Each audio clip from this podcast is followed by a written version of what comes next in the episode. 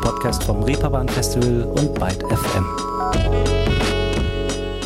Na, ihr Lieben, wundert euch nicht über die unbekannte Stimme. Meine liebe Kollegin Leonie Möhring macht diese Woche mal wohlverdienten Urlaub und ich freue mich sehr, sie heute vertreten zu dürfen. Mein Name ist Lynn Steder.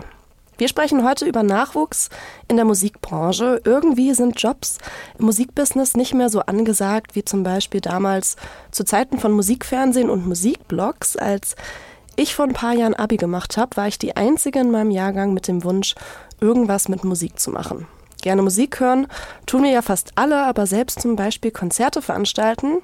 Ne, lieber nicht. Warum das so ist und was sich ändern muss, damit es nicht mehr so bleibt, wollen wir heute mit Alexander Schulz, CEO des Reeperbahn Festivals, und mit Rike Just besprechen.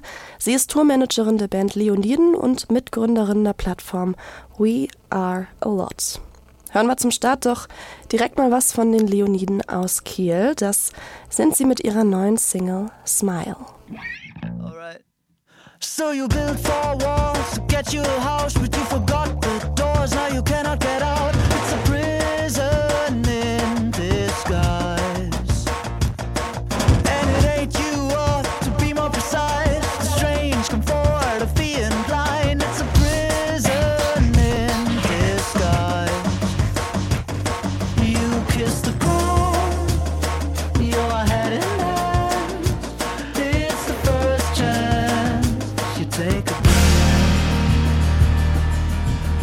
Energischer Indie-Pop, der einen direkt zum Tanzen verlockt, das können sie halt einfach am besten. Die Boys von den Leoniden. Wir haben mit ihrer Tourmanagerin Rike just über unser heutiges Thema Nachwuchsmangel im Musikbiss gesprochen. Rike hat uns zu Anfang auch verraten, wie sie selbst in den Job gerutscht ist. Ähm, ja, also genau, ich habe das quasi erst im, oh Gott, in meiner zweiten Karriere äh, in Angriff genommen. Ich war, ähm, bis ich 25 ja, ähm, äh, 25 war Augenoptikerin ähm, und habe aber immer schon, ähm, was heißt immer schon, ich war immer schon sehr gerne auf Konzerten und habe dann auch, äh, während ich Augenoptikerin war, mit FreundInnen in Hamburg selbst Konzerte auch veranstaltet. Wir hatten so eine kleine DIY-Konzertgruppe ähm, und ähm, war auch mit, mit einem sehr guten Freund von mir, der auch Singer-Songwriter ist, war ich auch mal auf Tour, habe meinen kompletten Jahresurlaub dafür geopfert, ähm, mit dem mich irgendwie in Twingo zu setzen und ähm, durch die durch Deutschland zu gurken mit irgendwie einer Gitarre und ein bisschen Merchandise. Ähm, und der war auch tatsächlich derjenige, der irgendwie irgendwann gesagt hat, du musst das beruflich machen. Ich sehe doch, wie du dafür brennst und du machst es so gut und ne, ne. Und dann habe ich einfach irgendwann tatsächlich von einem Tag auf den anderen gekündigt, meinen Job, und nochmal von vorne an angefangen, mehr oder weniger. War dann erst kurz bei so einer Promo-Agentur. Das war aber nicht so meins und hatte dann das Glück, dass äh, eine Booking-Agentur in Köln ähm, nach Leuten gesucht hat. Und dann bin ich da für ein Praktikum mal eben so innerhalb von zwei Wochen umgezogen, von Hamburg nach Köln. Und genau, durfte dann da die Ausbildung anfangen und ja, so bin ich in die Branche gekommen. Relativ klassisch am Ende über eine Ausbildung nochmal, mit 26 dann am Ende. Ähm, ich weiß nicht, also vielleicht hätte ich es auch als Quereinsteigerin geschafft, bin aber, glaube ich, ganz froh, dass ich den ein bisschen klassischeren Weg ge gewählt habe, weil ähm, ja, man einfach natürlich sehr viele Grundlagen lernt, die man ähm, sich sonst hart nebenbei erarbeiten muss. Genau, das war, war mein Weg. Und dann bin ich nach der Ausbildung wieder zurück nach Hamburg gekommen, weil es hier einfach am schönsten ist. Und ähm, ja, hatte dann wiederum Glück, dass die Leoniden nach einer Naturleitung gesucht haben und mich gefragt haben. Rika hat also auch erstmal keinen Berufsweg in der Musikbranche angestrebt, bis sie 2019 dann ihrer Leidenschaft nachging und mit einer Ausbildung den klassischen Weg in den Job wählte. Rike, was glaubst du, wodurch kommt der Fachkräftenachwuchsmangel? Warum ist die Branche so unattraktiv geworden? Kannst du da irgendeinen Wendepunkt festmachen? Ähm, ich glaube, also ich weiß nicht, ich, also ich kann nicht, kann nicht so genau den Finger drauf setzen, wann das angefangen hat, aber für mich hat es sehr viel mit der Pandemie zu tun gehabt, dass ähm, auch bei mir selbst ähm, man, man sehr viel Zeit hatte. Ich meine, wir durften ja nun alle nicht arbeiten und saßen halt viel zu Hause rum. Also wir im Sinne von die, die, die Kulturbranche. Und man, man hatte dann das erste Mal Zeit, auch so Dinge zu reflektieren und zu hinterfragen, die man halt einfach immer hingenommen hat. Ich war irgendwie fast 2019, haben wir irgendwie über 100 Konzerte gespielt. Das schaffst du ja gar nicht zu verarbeiten in der Zeit, weil du hast ja immer wieder Input. Und dann hast du zwei Jahre, wo du einfach mal alles sacken lassen kannst, auch super viel unterbewusst. Und irgendwann merkst du, dass da auch einfach so viele Dinge nicht geil laufen. Ähm, und ich bin, also das wird bei sehr, sehr vielen Leuten so gelaufen sein. Und dann halt zu merken, ähm, das ist gar nicht so geil, wie das nach außen hin dargestellt wird. Natürlich ist das super. Ich meine, ein Konzert bringt unfassbar viele Emotionen mit sich. Und das ist, das ist jeden Abend schön, auch wie, egal wie scheiße der Tag war. Wenn die Band auf die Bühne geht, das ist der Wahnsinn. Aber für manche reicht es vielleicht einfach nicht mehr, diesen, diese Emotionen dann zu haben. Aber im Gegensatz dazu war extrem schlecht zu verdienen, kein Sicherheitsnetz zu haben, was irgendwie so ja sozial, also so auffangen durch den durch den Staat, durch das System irgendwie meine, die letzten Jahre Corona waren einfach furchtbar für mich, finanziell, psychisch. Und du wurdest halt nur fallen gelassen auf, an allen Ecken und Enden. Und natürlich haben die Leute dann keinen Bock mehr, wenn sie halt nicht wissen, wie geht es die nächsten Jahre, Jahre weiter. Es wurde nicht wirklich was verändert. Es wurden große Töne gesprochen, aber es wurde nichts verändert, was so ein, so ein Auffangsystem irgendwie hätte vorantreiben können. Ähm, ich glaube, das ist ein großer Punkt dass halt, ja, und dass man einfach gemerkt hat, es ist immer noch, wird immer noch wahnsinnig schlecht bezahlt, die Branche. Da ist es wieder, das elendige Thema Pandemie, aber es war halt auch echt so beschissen, wie Rike es gerade schon beschrieben hat. So viele meiner FreundInnen in der Kulturbranche hatten finanziell so zu kämpfen. Da hat sich der Kapitalismus mal wieder von seiner besten Seite gezeigt und einem ist mal so richtig bewusst geworden, was für einen Stellenwert Musik, Kunst und Kultur in unserer Gesellschaft haben. Hauptsache, der Wirtschaft geht's gut. Aber ja, Rike hat es eben ja auch schon angerissen. Jobs in der Kultur- und Musikbranche sind halt oft nicht gut bezahlt, Pandemie hin oder her. Wir haben auch Alexander Schulz vom Reeperbahn Festival gefragt, wie er die Entwicklung der Musikbranche erlebt hat. Er organisiert schon seit seiner Jugend Konzerte. Es ging ja immer irgendwie ging es immer voran ähm, und ging immer weiter. Es war eigentlich ein, ein auf Wachstum gepolte Branche. Und ähm, es war immer irgendwie von denen, die da nicht äh, mitgewirkt haben, ich glaube so für, für die Millionen von Zaungästen irgendwie reizvoll, scheinbar reizvoll. Ähm, es war immer irgendwie, ähm, ja, da wollte man sein, da hörte, hörten Leute zu, wenn man sagte, dass man da irgendwie mitwirkt. Und ähm, ja, so in, in meiner Jugendzeit, so ab Mitte der 80er, ähm, da war das eher das Organisieren von Konzerten. Dann in den 90ern ähm, eben viel im aufgenommenen, im Bereich der aufgenommenen Musik war ich da unterwegs, im kleinen eigenen Label, Musikverlag. Und da war ein, ein extrem starkes Wachstum auf der, das, was wir auf dem Timemark Recorded ähm, so sehen. Ähm, da gab es im Prinzip, da kam die CD als neuer Tonträger, erinnere ich noch, Anfang der 90er. Es gab dann ähm, gar nicht viel mehr neuen Content, aber natürlich nochmal äh, sozusagen ein mega Verkaufsschub. Ähm, und ähm, weil alles smarter war über diese dann das erste digitale Format zur Musikrezeption. Ähm, das war einfach das Format, das erinnere ich noch, das alles nochmal nach vorne in Recorded geschoben hat. Ja, und dann kam der plötzliche dann doch sozusagen, äh, wenn wir uns versuchen zurückerinnern, ob es schon mal so eine Krise war, wie wir sie jetzt für, für live wahrgenommen haben in den letzten zwei, zweieinhalb Jahren, dann war die vielleicht für Recorded äh, Anfang der 2000er da.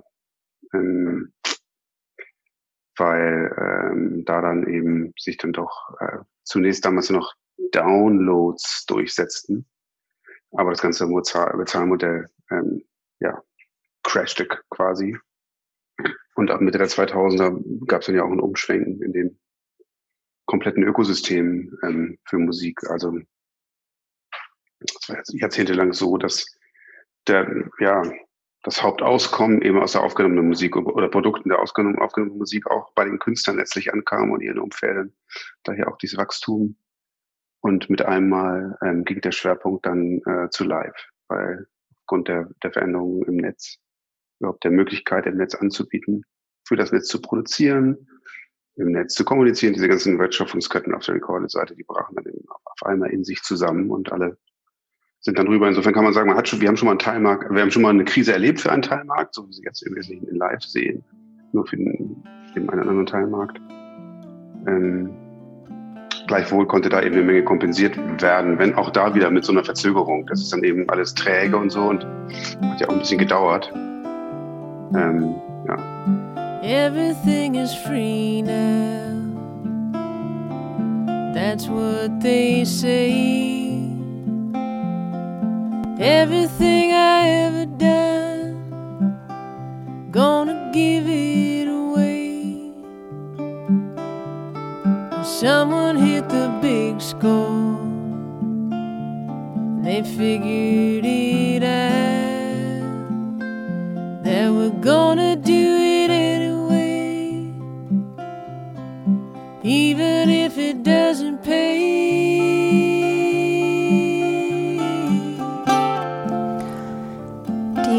US-Amerikanerin Gillian Welch mit Everything is Free Now.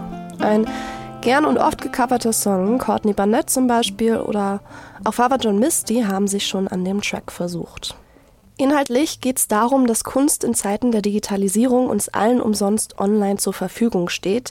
Darüber hat eben ja schon Alexander Schulz gesprochen. Der Recording-Bereich, also die Branche, die Platten presst, CDs brennt und so weiter, hat schon mal eine Krise erlebt, und zwar mit der Einführung von Musikdownloads Anfang der Nullerjahre. Seitdem verdienen KünstlerInnen und die Musikwirtschaft generell vor allem mit Live-Konzerten Geld. In der Pandemie haben wir aber gemerkt, dass auch diese Branche instabil ist. Alexander Schulz denkt aber, dass das nicht der einzige Grund für den Nachwuchsmangel in der Branche ist, sondern dass das Musikbusiness ganz generell unsexy geworden ist. Ja, wir haben es letztlich auch gemerkt ähm, im eigenen Unternehmen. Also die, ähm, die Anzahl der Auszubildenden äh, zu Veranstaltungskauffrau oder Veranstaltungskaufmann ist äh, in den Pandemiejahren dann auch deutlich zurückgegangen, weil es einfach so perspektivlos erschien. Ähm, das glaube ich, und das trifft eben sehr, sehr die Musikwirtschaft in Live, ähm, ja, hat unmittelbar mit der Pandemie zu tun. Und ich glaube aber, dass wir, ähm, auch wenn du mich da nicht, nach, nicht gefragt hast, aber wenn wir nochmal einen Schritt zurückgehen, ähm, dass wir in den anderen Teilen, also Recorded, Verlag, Distribution so, ähm, vielleicht abgesehen von den äh, Streaming-Services, die letztlich auch zu tun haben natürlich mit Recorded Music, aber schon lange ähm, in dem anderen Teilmarkt, der relevant ist für die Musikwirtschaft, ähm, ja, an Attraktivität verloren haben. Das heißt, und das ist völlig unabhängig von der Pandemie. Recorded Music hat ja ähm, gerade diese Streaming-Services, aber letztlich auch die Labels dahinter, die Rechteinhaber, haben ja äh, dann doch ein bisschen profitiert von der Pandemie, anders als live also zu 10, 15 Prozent Wachstum da überall äh, zu verzeichnen in den beiden Pandemiejahren. Und dennoch haben wir davor, ja, insbesondere in Recorded, würde ich sagen, und da in diesen ganzen Arbeitsfeldern, die was mit Kommunikation zu tun haben und Besucherbindung und Audience Development und so, ähm, also alles, was letztlich über Social Media gespielt wird, ähm, hat man sich als Musikwirtschaft nie so positionieren können wie ähm, andere Unternehmen, die erst ähm, mit äh, der Etablierung und der Durchsetzung, ähm, leitenden Durchsetzung von Social Media mit ihren Geschäftsmodellen an den Markt gekommen sind. Also alle, also viele ähm, Online-Marketing-Jobs ähm, erscheinen jetzt, glaube ich, Menschen, die vom Berufseinstieg stehen, attraktiver als äh, die ähnlichen Jobs in der Musikwirtschaft. Ist einfach nicht mehr so sexy. Du hattest ja vorhin gefragt, wie ich dazu gekommen bin und wie das, das damals, wie damals darauf geschaut wurde, auf diese Wirtschaft. Und ich glaube, das hat sich verändert. Und das war auch schon vor der Pandemie der Fall.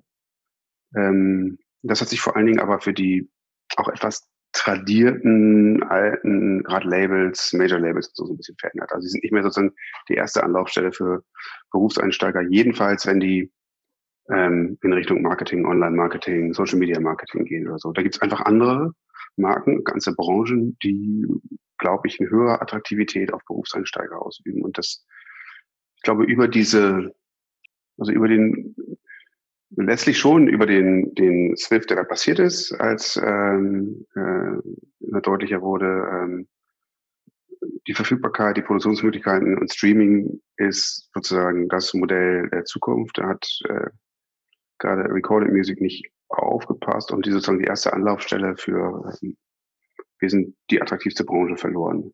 Das finde ich ist schon, ja, gut, die hatten auch viel mit sich selbst zu tun, die mussten wieder an den Markt, es mussten ordentliche Erlösmodelle her und so, auch mit den, es war klar, dass auf der rechtlichen Seite und für die gesetzlichen Rahmenbedingungen ganz viel, ganz viel Energie passiert, aber die haben es irgendwie nicht geschafft.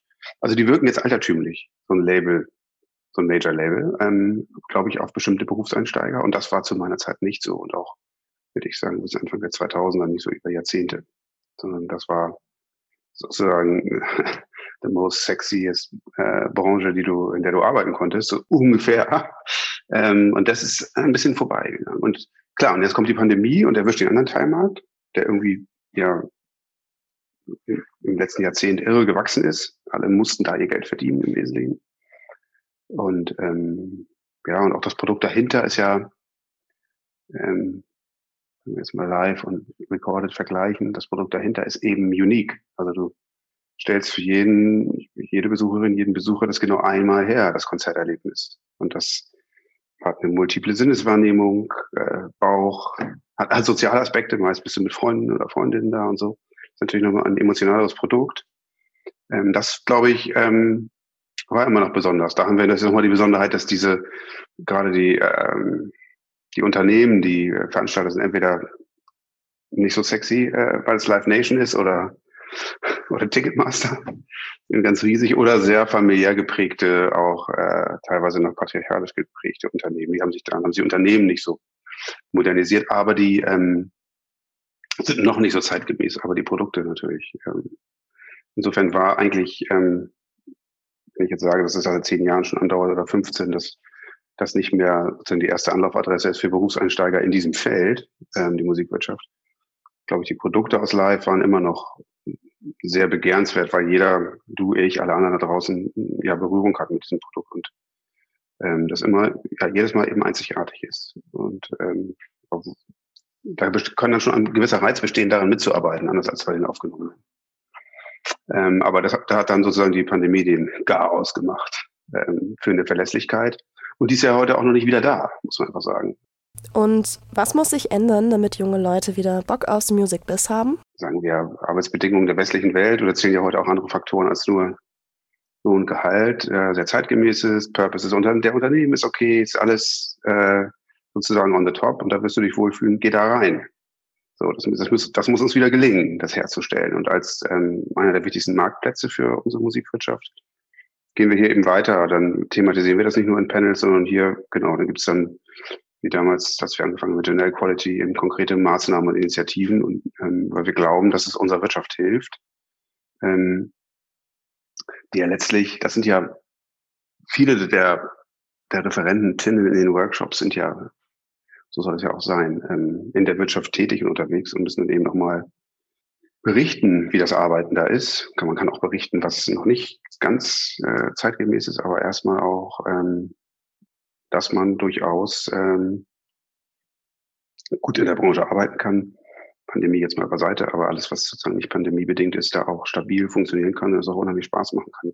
Das haben wir, glaube ich, so ein bisschen vergessen. In so einem Mix aus, da sind eigene Krisen, das ist für beide Teilmärkte genannt und ja, war doch immer, war doch immer super attraktiv bei uns, sind da sowieso immer alle gekommen. Das ist einfach so, ja, ich weiß gar nicht, wie ich es beschreiben soll, so, ähm, so selbstgenügsam, glaube ich. Über diese Selbstgenügsamkeit ist es, äh, ist, glaube ich, da die Aufmerksamkeit ein bisschen verloren gegangen. Das gilt natürlich längst nicht für alle und alle, die Personal recruiten, wissen das viel, viel besser als ich und schon seit vielen, vielen Jahren gerade äh, in den eingeführten Unternehmen und so. Aber ähm, so im weiteren Umfeld, glaube ich, haben immer alle noch gedacht, wir kommen doch sowieso als erstes, fragen sowieso, die, die Berufseinsteiger fragen sowieso zuerst bei uns und das ist eigentlich nicht mehr so. Und deshalb muss man das thematisieren und deswegen muss man das äh, mehr als nur abbilden und, und dann auch so ein bisschen vielleicht so, so Hilfen geben und Informationsveranstaltungen, die dann dazu führen, dass ähm, ja die Firmen in, in unserer Branche ähm, wieder ein bisschen mehr Aufmerksamkeit bekommen. Und dann muss man eben gleichzeitig damit auch dafür sorgen, dass die Firmen ihre ihre, ihre Strukturen, ihre, ihre Ziele, ihr Selbstverständnis ein bisschen im Inneren ändern, damit das sozusagen keine hohen Versprechen sind. Dass ein innerer Systemwandel vonnöten ist, findet auch Rike Just. Also wenn, wenn die Musikbranche irgendwie up-to-date bleiben möchte und sich nicht weiter an 80er-Klischees aufhängen möchte, dass das irgendwie alles total cool und lässig hier ist, ähm, dann, dann müssen die da halt definitiv nachbessern und mehr auf Awareness achten, auf, auf äh, ja, Gleichstellung, Feminismus. Und das ist natürlich nicht, also obviously machen diese Arbeit gerade zu 95 Prozent Frauen oder Flinter.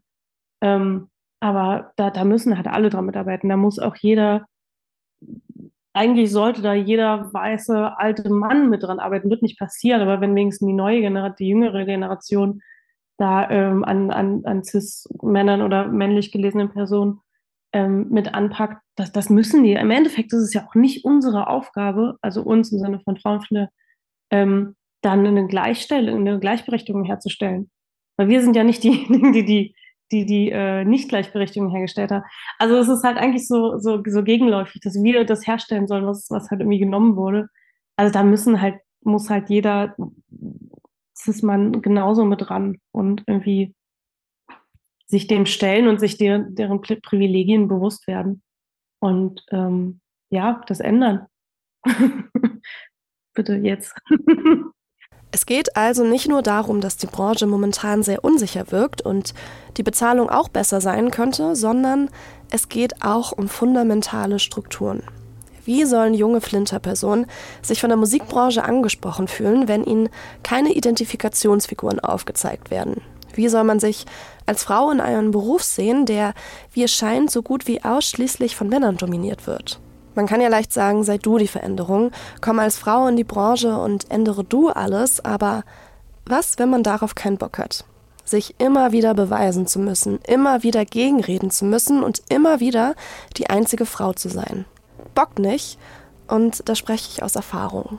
Deswegen hat Rike ganz recht damit, wenn sie sagt, dass wir alle daran arbeiten müssen. Natürlich kann man sich fein raushalten, wenn man selbst nicht betroffen ist, aber wenn wir eine gerechte Gemeinschaft anstreben und veraltete Strukturen überwinden wollen, müssen wir alle an einem Strang ziehen. Und das heißt, die eigenen Privilegien reflektieren, das eigene Verhalten überdenken und Platz machen für Flinter und BIPOC-Personen. Wenn ihr irgendwie mal jemanden einstellen müsst, vielleicht nicht euren Best Buddy engagieren, damit ihr euch den ganzen Tag gegenseitig die Eier kraulen könnt, sondern vielleicht mal jemanden mit einer anderen Lebensrealität als eurer, bisschen über den Tellerrand schauen und so. Naja, genug in Rage geredet, noch mehr weibliche Wut gibt's jetzt von Blond featuring Aden. Es brauchte ziemlich lange Zeit. Wir hatten alles schon versucht doch irgendwann war es soweit. Wir wurden endlich gebucht. Ganz unten auf dem Festivalplakat. Erstmal egal, Hauptsache da. Als wir dann zum ersten Mal im Backstage waren, wurde es uns klar, wir sind allein. Wo sind all die anderen Frauen? Für so eine Pimmelparty mit bleichen Rentnern waren wir nicht stundenlang im Proberaum. Es regnet Männer,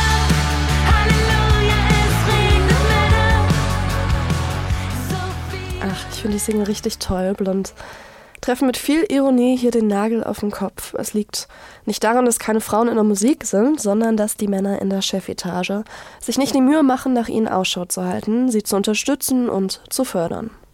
Rike, sag mal, was sind deine Erfahrungen als weiblich gelesene Person in der männerdominierten Musikbranche? Ich war die erste Frau bei uns in der Crew. Wir haben mittlerweile sind wir zu viert, super cool.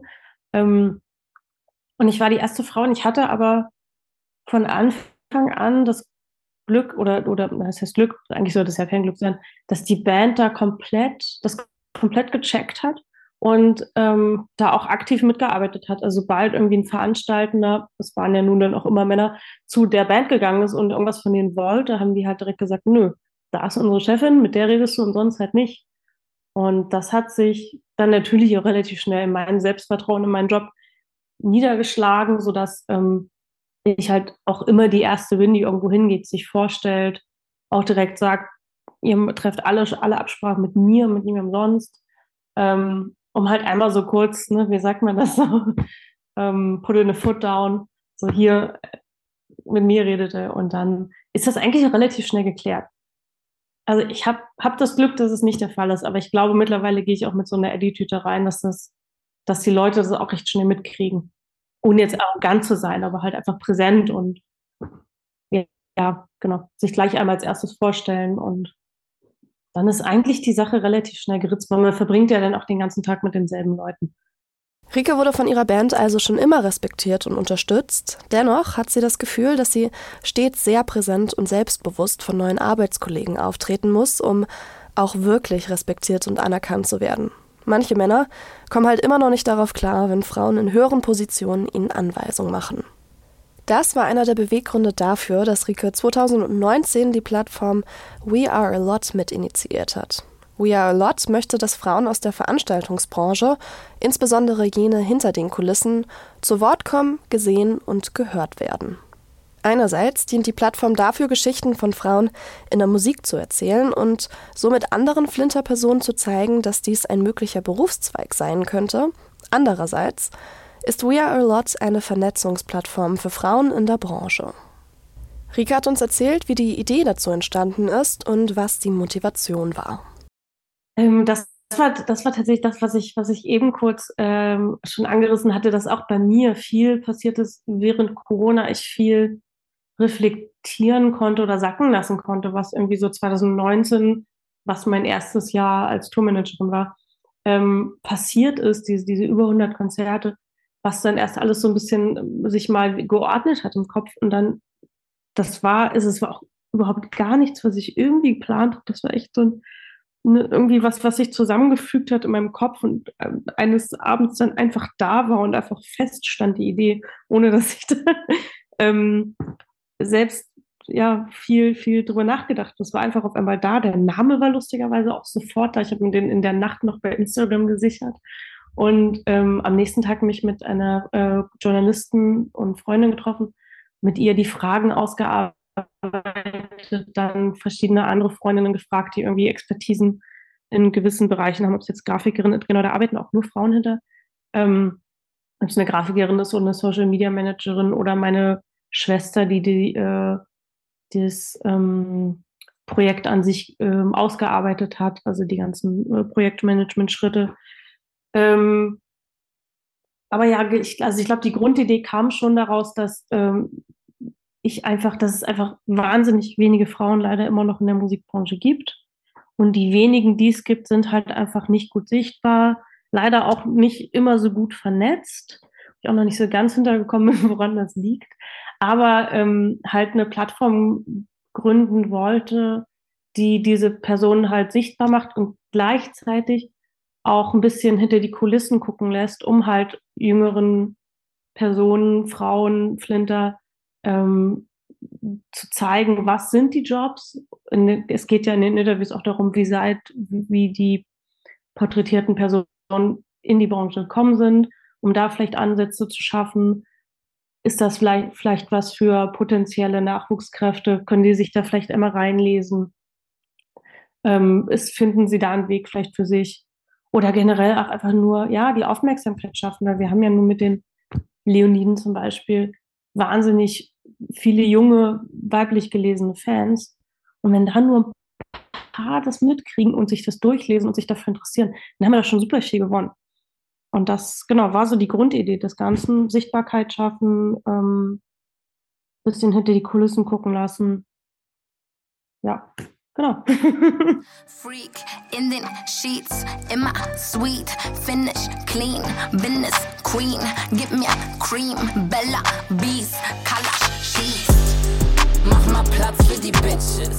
Scheiß auf Hype, Baby, I take the riches. Wrist voller Eis und 4K um die Hüfte. DMs von Raps, das Ho, wenn du nur wüsstest.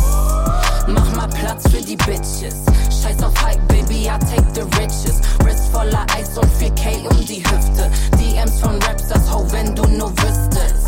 Die Berliner RapperInnen Bounty und Coco mit Mach mal Platz. Wir haben ja gerade schon Rike gehört, die über ihre Initiative We Are a Lot gesprochen hat, mit der sie versucht, jungen Flinter-Personen aufzuzeigen, dass die Musikbranche ein möglicher Berufszweig sein könnte. Was das Reeperbahn Festival macht, um junge Leute anzusprechen, erzählt uns Alexander Schulz hier.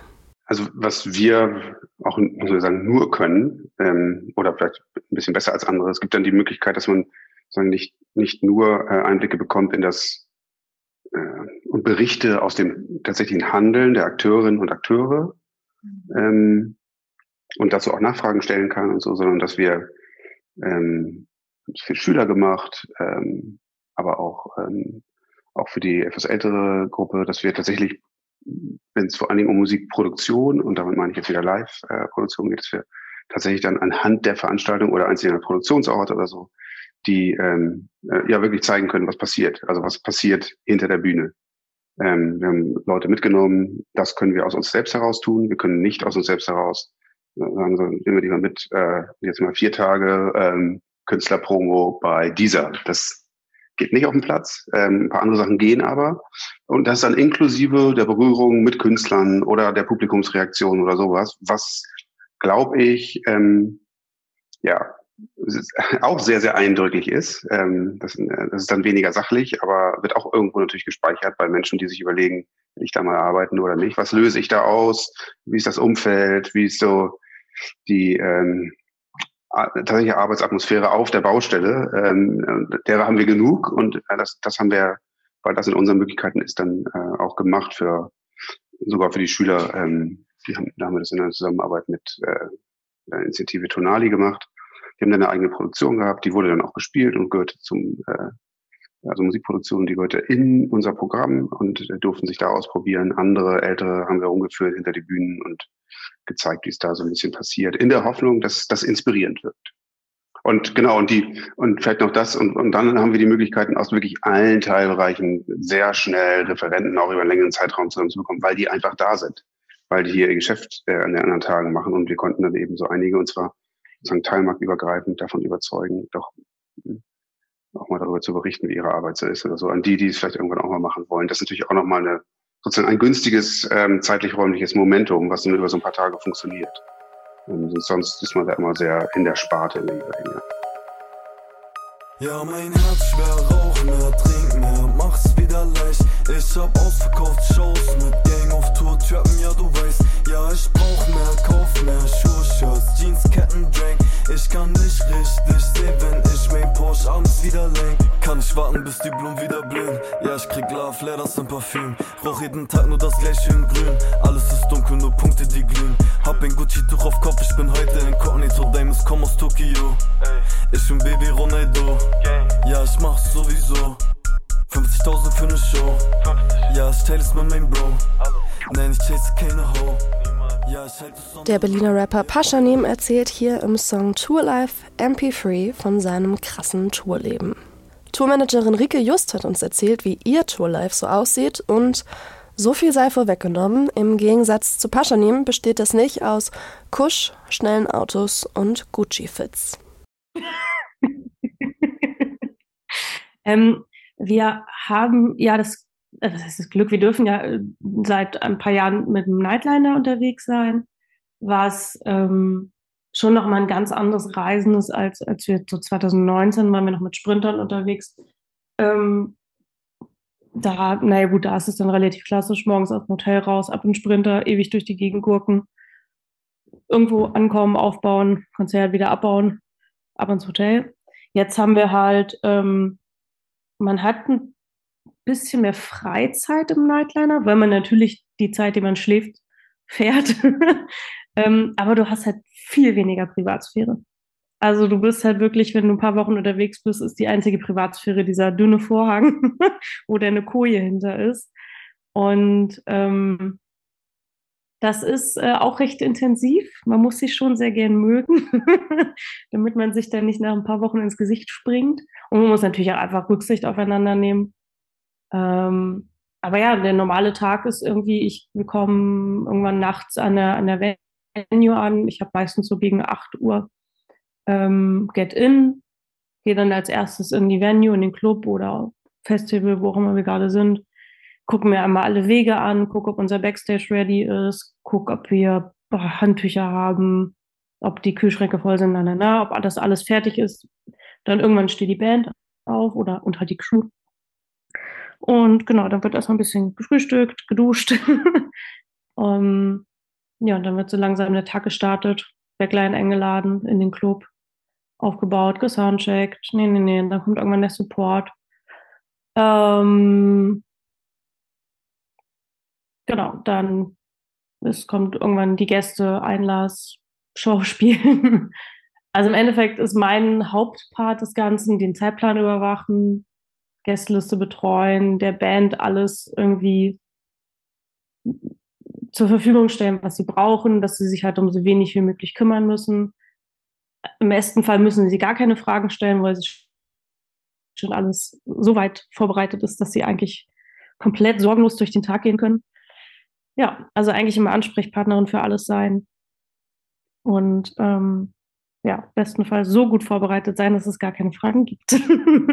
Uiuiui, klingt nach ordentlich Programm. Was denkst du, Rike, sollte man so mitbringen, wenn man Tourmanager oder Tourmanagerin werden will? Ähm, oh was man mitbringen sollte. Ähm, Geduld. ähm, die Fähigkeit, das eigene Ego zurückzustellen. Es geht nicht um einen selbst im Tourmanagement. Ähm, natürlich, klar, klassisches Organisationstalent, ähm, die, die äh, Fähigkeit, Ruhe in eine Gruppe zu bringen, weil es sind genug Künstler halt, ne? die, ähm, oder Künstlerinnen, die, äh, ja, das ist immer hilfreich, wenn man jemanden hat, äh, die, äh, eine Person, die Ruhe reinbringen kann. Ähm, gute Gesamtübersicht über alles, was irgendwie im Hintergrund abläuft ich glaube, für Personen, die neu in die Branche kommen wollen, auf jeden Fall, ich weiß nicht, also mir hat immer geholfen, wenn ich mich, wenn ich mich selbst, selbst engagiert habe, wenn ich selbst zu Leuten hingegangen bin und gesagt habe, hey, ich möchte das hier gern machen. Ähm, das hat die Leute irgendwie immer, immer beeindruckt, wenn man halt nicht nur die 0815 Schiene fährt, sondern halt immer von alleine nochmal mit Ideen nach vorne kommt, mit, mit Engagement, wenn man mit anpackt, hilfsbereit ist. Ähm, ja, ich glaube nicht, dass es da ein Patentrezept gibt. Man muss vielleicht auch ein bisschen Glück haben, die richtigen Leute zu treffen in dem Moment, die dann gerade vielleicht die Stelle frei haben, die du gern haben möchtest, besetzen möchtest. Aber im Endeffekt präsent sein, ähm, engagiert sein. Und ja. ich, ja, glaube ich, ist es super schwierig. Es gibt so viele verschiedene Jobs in der Branche, da irgendwie ein, ein generelles Rezept auszustellen, wird nichts. Aber ja, zumal ja auch jede Band was anderes benötigt. Ein Tourmanagement ist halt auch ein sehr, sehr vielschichtiger und, und unterschiedlicher Job. Ich bin ja auch mit anderen Bands unterwegs. Und jede Band braucht eine andere Behandlung und, und legt Wert auf andere Dinge. Also es gibt Bands, die sind super eigenständig und brauchen eigentlich nur jemanden, der so ein bisschen, bisschen Kleinkram erledigt. Und dann gibt es Bands, die sind halt ein bisschen, bisschen ruhiger unterwegs und machen halt nicht so viel alleine. Und da musst du halt dann mehr anschieben und gucken, dass irgendwie alles erledigt wird, bevor du halt aus der Venue raus musst, zum Beispiel. Ähm, das ist super schwierig, ja. Einfach da sein, engagiert sein. Und ähm, dann sehen die Leute das auch. Das sehen die Leute immer, wenn jemand engagiert ist und Bock hat.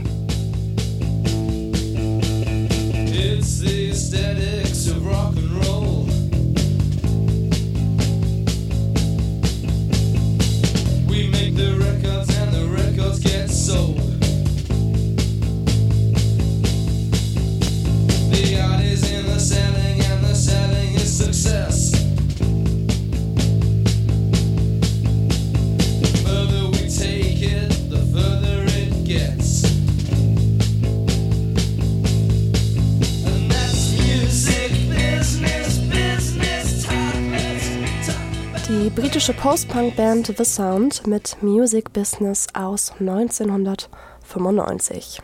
Rika hat uns verraten, was sie sich in Zukunft fürs Music Business wünscht. Was würde ich mir wünschen? Naja, mehr, mehr Stabilität. Nein, also ich glaube, ähm, ich, ja, also es wäre, wäre schon schöner, wenn, äh, schön, wenn die Branche von der ähm, ähm, ernster genommen werden würde, sagt man es so? Also, dass man halt es wird ja immer als Luxusgut dargestellt. Ist ja auch irgendwie so. Aber es ist unfair, dass man auch so behandelt wird. Dass halt ähm, man halt um jede, jede Unterstützung irgendwie vom Staat betteln muss und irgendwie weil sich dann private Initiativen gründen müssten, um das irgendwie hinzukriegen. Aber die äh, Autolobby kriegt halt sonst was für Milliarden irgendwo reingepumpt. Also das würde ich, fände ich irgendwie schöner, wenn das irgendwie da ein bisschen mehr Ausgleich stattfinden würde und man ähm, ja mehr Wertschätzung kriegen würde dafür, dass, also, dass das halt auch echt ein harter Job ist. Das sieht immer schön nach außen aus, aber es sind wahnsinnig beschissene Arbeitszeiten. ähm, und da, ja, vielleicht mehr Anerkennung für das, was, was man da irgendwie macht, auch wenn man es sich selbst ausgesucht hat, was immer so eine blöde Begründung ist. Ja, ist ja das sehr ausgesucht, den Job. Ja, habe ich. Das heißt aber nicht, dass ich irgendwie richtig viel Bock habe, 18 Stunden Tage zu arbeiten. Ist jetzt aber so, ist halt leider in der Branche der Fall und dann mache ich das natürlich auch. Ähm, ja, das vielleicht. Was würde ich mir noch wünschen? Naja, ich meine, das hatten wir ja gerade schon, einfach eine, eine, eine soziale Gleichheit äh, eine, kein, ja, Smash, Smash the Patriarchy, ähm, mehr, ja, einfach mehr Selbstverständlichkeit, egal welches Geschlecht, Geschlecht es ist. Also es sollte eigentlich am Ende des Tages völlig egal sein, welche Person, welches Geschlecht da steht und den Job macht und ähm, keinen Bock mehr auf irgendwelche blöden Blicke, wenn wir da mit einer weiblichen Technikerin ankommen, ähm, da irgendwelche Sprüche, dass sie das ja nicht hinkriegt, so, das ist einfach, das, ja, kann bitte einfach alles gehen. Das ist auch so unnötig, dass du dieses, das wird ja auch nur gemacht, um sich selbst zu erhöhen, um sich selbst irgendwie besser zu fühlen. Ähm, und das ist einfach komplett unnötig. Wo sie recht hat. Wir sind jetzt schon so gut wie am Ende der heutigen Folge unseres Podcasts Ruhestörung angekommen. Für euch im Studio saß heute Lynn Steder. Nächste Woche könnt ihr euch wieder auf meine liebe Kollegin Leonie freuen. Nachdem wir heute so viel gemeckert haben, hören wir gleich nochmal Rike Just, die uns erzählt, dass sie die Entscheidung, in die Musikbranche zu gehen, dennoch nie bereut hat. Ich bin raus, macht's gut, bis bald und vergesst nicht, Smash the Patriarchy. Das, das Gute ist, dass ich immer wusste, dass ich diese, diese Fallback-Option habe. Es wird immer Optiker innen benötigt werden. Ich meine, die, die Gesellschaft wird nicht jünger. Es wird immer die, die, äh, ja, immer irgendwie Jobs geben. Also ich hätte da jederzeit zurückgehen können. Ähm, ich habe aber wirklich in der Sekunde, als ich quasi die Entscheidung getroffen habe, dass ich es nicht mehr mache, ist mir, glaube ich, auch so ein Stein vom Herzen gefallen, weil es auch einfach nicht meins war.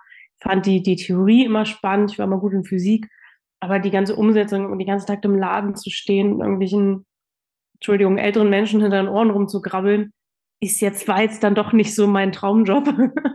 ähm, und, und meine, meine Familie ist natürlich völlig, äh, völlig die Wände hochgegangen, weil ich einen unbefristeten Arbeitsvertrag gekündigt habe. Ne, ne, ne.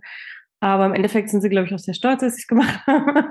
also nein, auf gar keinen Fall. Ich, ähm, ich, jetzt, ich arbeite, bin seitdem ich aus der Ausbildung raus bin, auch selbstständig. Und ich glaub, weiß auch gar nicht, ob ich mir wieder so einen geregelten Arbeitsalltag vorstellen könnte. Also ich bin es halt gewohnt, jetzt einfach das ganze Jahr unterwegs zu sein, dafür dann aber halt auch mal einfach ein paar Wochen frei zu haben und vor mich hin lümmeln zu können, so wie jetzt gerade. Und also, also jetzt gerade kann ich es mir auch nicht mehr anders vorstellen, muss ich sagen. Es wird schwer, wenn ich irgendwann an den Punkt komme, dass ich wieder einen festen Job muss, aus welchen Gründen auch immer. Ähm, ja. also nee, auf gar keinen Fall. Der Tag ist so schwarz, meine Nerven gehen spazieren. Die Angst um meine Zukunft bringt mich was tue ich, was mache ich, wie verdiene ich mein Geld? Der Tag ist so schwarz, mich hält nichts auf dieser Welt.